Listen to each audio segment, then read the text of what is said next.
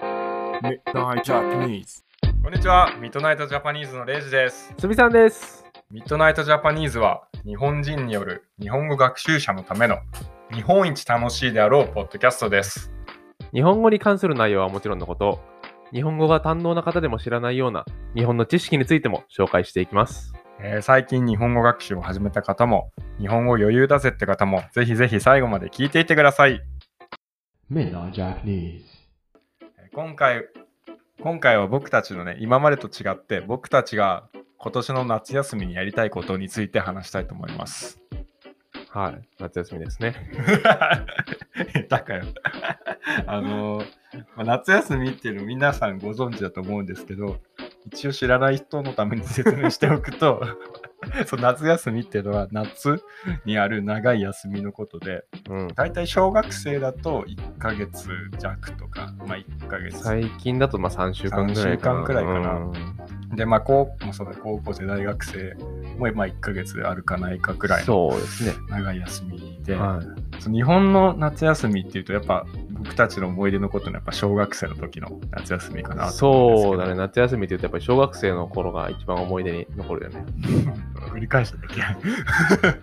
失礼しました。ちょっとあんまり頭が働いてないものです。今日は鷲見さんはあのちなみに徹夜系なのではい、ちょっと昨日夏休みの気分で、あのー夜ずっと作業していたので、あまり、あの頭が働いてないので、俺もでも割と夏休みあるあるだねな徹夜は夏休みあるやるやね。そう徹夜っていうのはなんま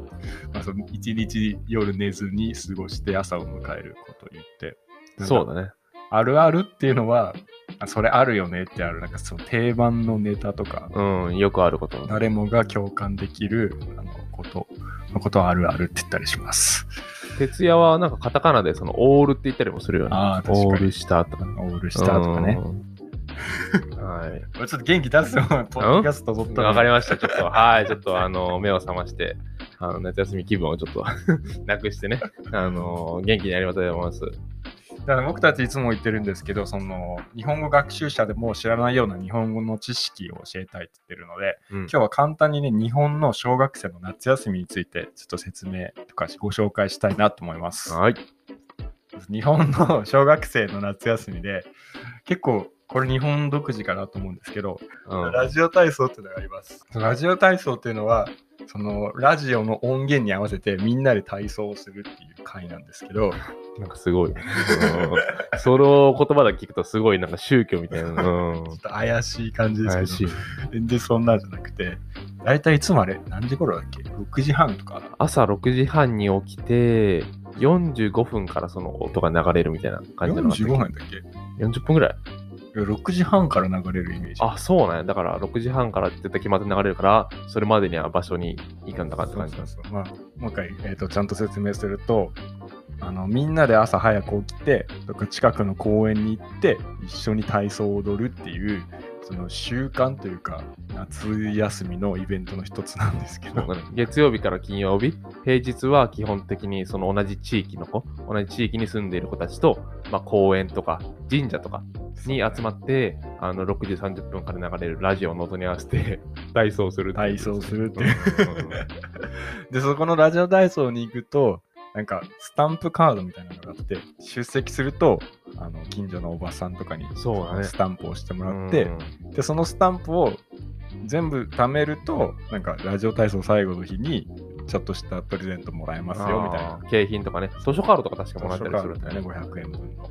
そう考えると、あれ、あの僕たち子供たちだけじゃなくて、お母さんとかも、あのラジオ体操、当番みたいなやつがあって、あの今日はこの誰々さん、今日は〇〇さんっていう風に、お母さんたちもやらないといけないから大変ですよね。すごい大変たまったもんじゃないね、休みの日に叩き起こされて、 ね、 子供の体操を見てスタンプを押すっていう。ぜひあれでもラジオ体操をあの皆さんに、ちょっと YouTube かなんかで検索してほしいです よね。どんなもんかっていうのを。あれでも結構日本独自のものかなと思うんですけど、うんでも面白いね、ラジオ体操多分知らない子多分いない。いないね、全員日本でうん。なんなら学校で練習とかするもんね。うん、たまに。なんかその地域で、あのーふつ普通に公園とか神社で集まるだけじゃなだけじゃなくて、なんか、夏休みに1回ぐらい学校に集まろうみたいなあ話で、学校の運動場に集まって、全員でラジオ体操するみたいなのもあった記憶がありますね。あ、そうそう。で、あの、一応多分、なんでラジオ体操やるんだろうと思ってる人、あうのん聞いてる中で結構いると思うんですけど、僕が聞いたのは、やっぱ夏休みだとみんなだらけちゃうから、うん朝早く起きて、うんみんなで集まって体操して、なんか一いいやいい一日にしましょうみたいな。そうですね。はい。まあそういう、一応そういう目的でやられてるんですそうけいどう、目的があるんですけど、みんなめんどくさがってますめんね。どくさがってるし、多分その一応起きる、ラジオ体操のために起きて、結局ラジオ体操終わってからお家帰って寝るみた いな。そういう過ごし方を僕はしてたんですけど、レレイジさんちなみにあのどんな感じで過ごしてましたか俺はでも案外、そのダラダラするんじゃなくて、ラジオ体操行って、やっぱラジオ体操行くと友達がいるから、うんあ。じゃあ今日こう家帰ってあの朝ごはん食べたら遊ぼうぜみたいな感じでラジオ体操終わって遊ぶとかあとはで後からまた詳しく説明するんですけど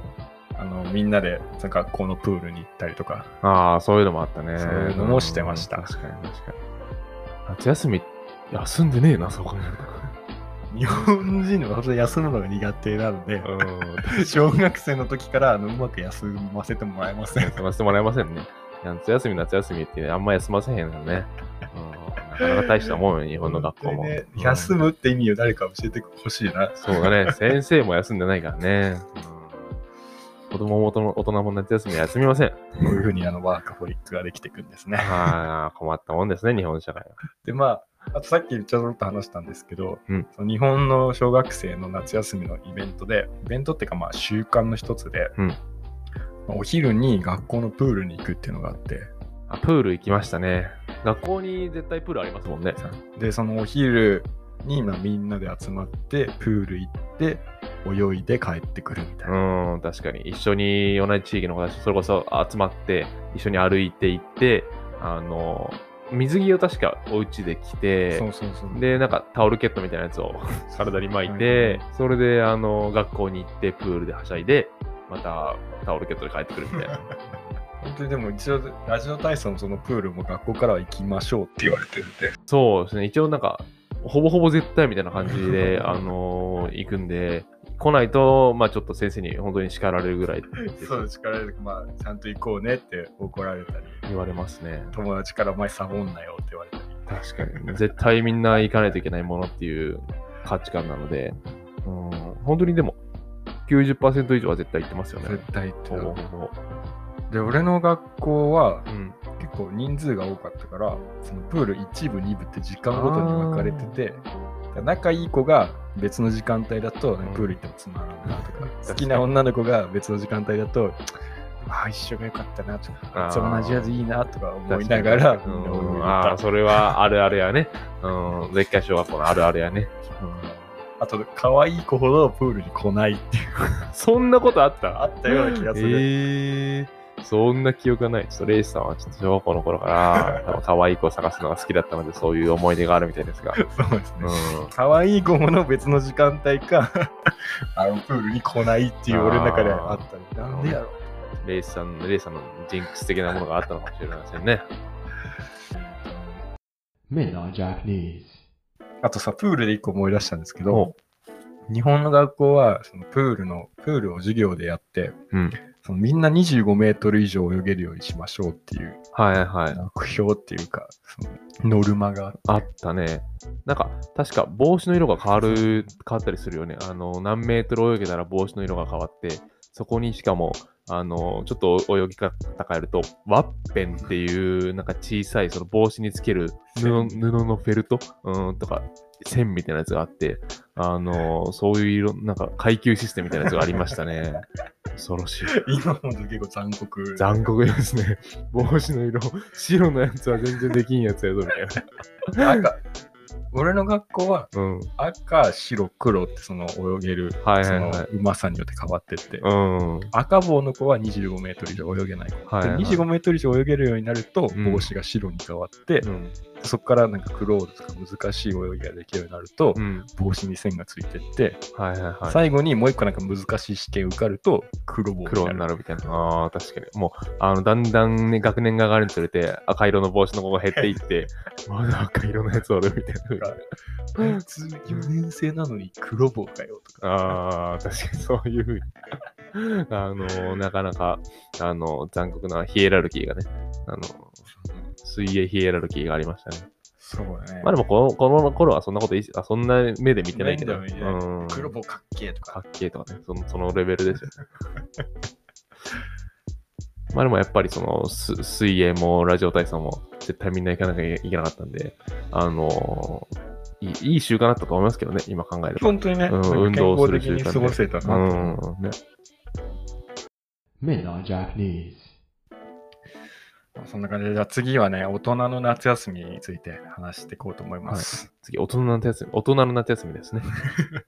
そんないやらしい言い方しにくい。いや、そんなつもりじゃないから。 ちょっと大人のっていうとね、うん、なんかアダルトみたいな、そういういうふうに聞こえるっちゃ聞こえるけどね。エロティックな話じゃなくて、まあ、大人でもその特に働いてる大人の人のことを日本ではなんか社会人って言ったりするんですけど、社会人ね。そう理科社会とか、うんソソサイティの社会に人って書いて社会人っていう、これちょっと不思議な言葉だなと思うんですけど、大体この社会人の夏休みっていうのはお盆の期間で、まあ、1週間から、まあ、うんなくて2週間もないくらいかな。そうだね。10日あればいい方って感じだな10日うん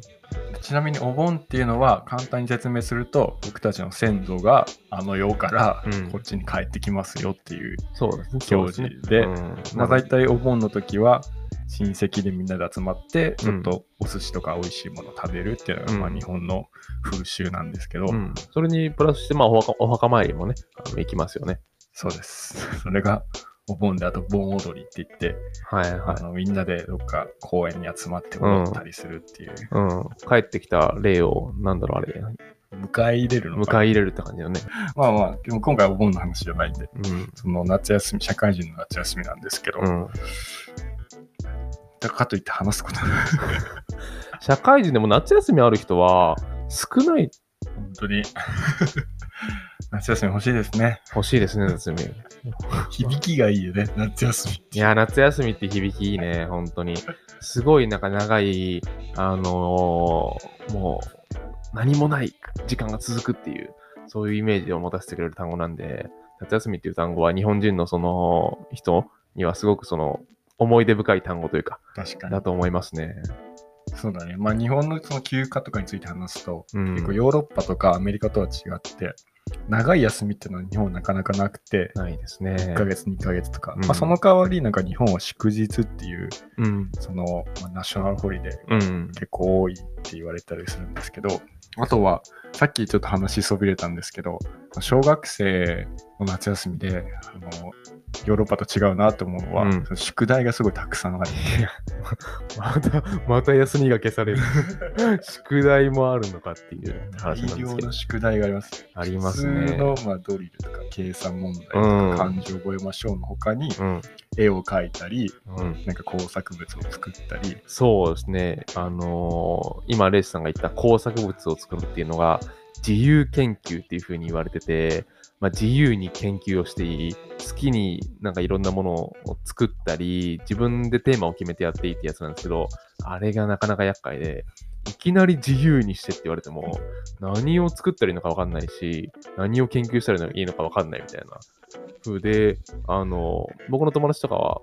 なんだったっけ、紙の強さみたいな。ああ調べてる子いましたけどね。本当に何でもいいねあの、まあ、お父さんになんか、あの、粘土で作ってもらうとかでも、 バレなければいいんですけどね。うんあとこれも小学生の夏休みあるあるなんですけど、うんあの結構最終日に全部終わらせるああ、そうですね。学んで上がんだ宿題がたくさんあるとはいえど、一日本気出せば、あの、なんとか終わる量っていうのはありますね、確かに。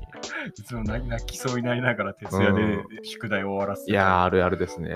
本当に小学生の頃は何も考えてなかったですからね。うんももう最後の2日間かささ本当に最後の1日でう、うん絵も描いて、宿題もやって、なんかこう、あの自由研究もやってみたいなのはうん一回やったことあるそうですね。ああ、一日だけでね。一日全部終わらせる。計画的にとかできなかったからね、本当に。逆になんかもう、あのーラジオ体操とかプールに加えて、もう宿題やる時間も僕は作ってほしいぐらいやったけど間違いないうん、それやったら計画的に終わらせれるでね。本当に、まあなんか友達に会った時のうん決まり文句みたいな、お前宿題やったみたいな。絶対聞くね。絶対あ聞そく。うだだんだん夏休みの後半にかけるにつれて、その質問の数が増えてくるっていう感じで。だから大体2つに分かれてて、うん、最初に終わらせるタイプと、うん後まで貯めるタイプで、そうやね。うん。その2つに分かれるね。で、終わったって言うと、うわあ、お前すげえな。うんでもだんだん後につなるにつれて、終わってないが、だいだんちょっとかっこよくなる。 うん 確かに。逆にすげえなみたいな。逆に、いやまだ何もやってない。マジで あれ結構大変やったよ。 あ、そうなんや。みたいな 確かに確かに。あと、なんか夏休みの小学生の時に絶対あったのが、読書感想文。あー懐かしい。懐かしいです。あれって確か、決まっ、この本読みなさいっていうリストみたいなやつが配られたりもしししたよね。 2つあって、うん。なんか指定し、指定図書読書感想文みたいな、うんその名前はちょっと曖昧なんでわからないんですけど、その学校から決められた本うん。の中から選んで、んそれについて読書感想文を書くか、うん。自分で好きな本を選んで、それに書いて読書感想文を書くってい。そう本ですね読んで、うんなんかか自分が思ったことを書くっていうのが読書感想文。そうですね。あれ結構ちゃんと真面目にレイスさんはやっとった感じいや、そんなにやってないよ。そんなに。 なんかあるあるなのは、目次と、表紙のなんか裏表紙の説明とこう、あとあらすじみたいなやつを読んで感想を書くみたい読な。まずに書く読書感想文ね。つまみ感想を書く分、感想だけ書けばいいみたい俺何回かやってる、つまみで読んでて、な。うん。こここうだっただっはいてはい言ってありました、僕はこう思いましたみたいな出てくるなんかページ稼ぐみたい ないかにその作文の、なんかマス目が決まってるんですよね。確か1枚400文字、20文字かける20文字で、作文は縦向きに書く。うん、日本語は縦でも横でも読めるんで、縦に書くやつで、400文字をいかにその埋めるかみたいな、どれだけ文章を長くして、あの、稼ぐかみたいなのはやってましたね。ダラダラダラダラだらだらだらだら、ほんと悪に。い文章ねそうですいねわゆ。るうんもうなんかでも整理すると多分日本の小学生とやることたくさんあってたくさんあるね。ラジオ体操、うん。プール宿題、ん自由研究、読書感想文、あとなんか絵を描く、うん。絵を描けたね、絶対ね。うん。そんめっちゃあるな。うんやることもう一個後でも。夏の友。覚えてるあー夏の友。あったな。夏の友はね、面白い単語なんですけど、あのー今、今まで言ったものすべてに加えて、あのー日記みたいなやつが配られるんですね。あのー、1日1ページあって、そこに、あの、今日何をしたかっていう、あの、一日の感想を書く欄があって、それが夏の友っていう雑冊子で来るんですよ。毎年来ますね、あれは。あの日本の人と話すと盛り上がるかもしれません。盛り上がりますね。夏の友はね、まあ友達じゃないで、実際敵なんだから。天才的です夏ね。の敵って名前 夏の敵書いてほしい。もう1週間前のことなんかは忘れたわっていう、あれが。あれもね、うん最終日になって全部日記書くっていう一日で。 1ヶ月分の内1ヶ容月分の日記をぶわーって思い出しながら書いてくっていう。でも思い出してもしんけどね、今日はラジオ体操に行 った、プールに行った、友達と遊んだ、ほうなんか、 あのー並べていくっていう。本当 に、まあそんな感じで。 Midnight Japanese. ちちなみに、すみさんは今年の夏休みなんかやりたいことありますか、あ、今年夏休みですか。そうですね、基本的に日本の社会人、大人はその夏休みないんですけど、僕はちょっと会社が特徴的で、あの、まあ、1週間ぐらいお休みがあるんですね。それで、あの、ちょっとドライブに行きたいなと思いまして、えー夏のドライブにね、もう、あの一人でなんで すけど、はい、夏のドどんライなブこにとはいかないですか女の子も、まあ、それまでもしてきてたんでね、一緒に行こうかなと思うんですけれど も、あの、なんでドライブに行きたいかっていうと、あの、僕、ゴールデンウィークっていうのが、あの、日本はあって、5月に、あの、休日が、それこそ8日ぐらい続くんですけど、そこで本当はドライブに行く予定だったんですけど、あの、ゴールデンウィークにちょっと風邪をひいてしまって、あの、全然楽しいことができなかったので、ちょっとこれ夏休みにドライブしないといけないなっていうふうに思ってますね。じゃあ気をつけていってください。はい、ありがとうございます。 じゃあ、レイジさんは、え夏休みにしたいことはありますか釣り。釣りああ、釣り定番ですね。釣りですね。うんあの魚も女の子も釣りたいです。はい、頑張ってください。 釣れるといいです ね。はい、えうんー女の子を釣るっていうのはね、あんまり使わない方がいい言葉なんですけど、 まあ簡単に言うと女の子捕まえるとか、うん、女の子とちょっと遊ぶみたいな、うん、そういう意そう味でですね。はい、まあ、両方ともたくさん、た くさん、たくさん釣れるといいな。魚は釣れれば釣れるほど楽しいね。うん、うん、女の子はまあね、あの、ほどほどに。ほどほどに。 Midnight Japanese. えー本日の回では、皆さんにえー日本の夏休みについてえーご紹介しました。まあいろんな自分の国の違うところとかも発見できてね、あんま面白かったんじゃないかなと思います。あと、なんかトークのスタイルがいつもと違って、あの、かなりフリートーク的な感じで、あの、カジュアルなね、あの、トークになったので、それも、あの、楽しんでいただけたのではないかなと思います。まあ、なんでこういうフリーカンバセーションみたいなのかっていうと、僕が原稿を書いてない からです。それで、さんがちょっと仕事をサボってたからですね、これは。まあ、たまにはこういうのもいいかなと思いまいすや、。すごくいいと思います。 Midnight Japanese. 本日もミッドナイトジャパニーズをご清聴いただきありがとうございました。僕たちは同じミッドナイトジャパニーズという名前で YouTube、ビリビリ、Instagram、TikTok もやってるので、ぜひフォローお願いします。また、これらのアカウントをフォローしてくださった方には、今回のエピソードの原稿、文字に起こしたものを無料でプレゼントいたします。えー欲しい方は、インスタグラムでダイレクトメッセージを送ってください。では、次回まで、Have a good midnight!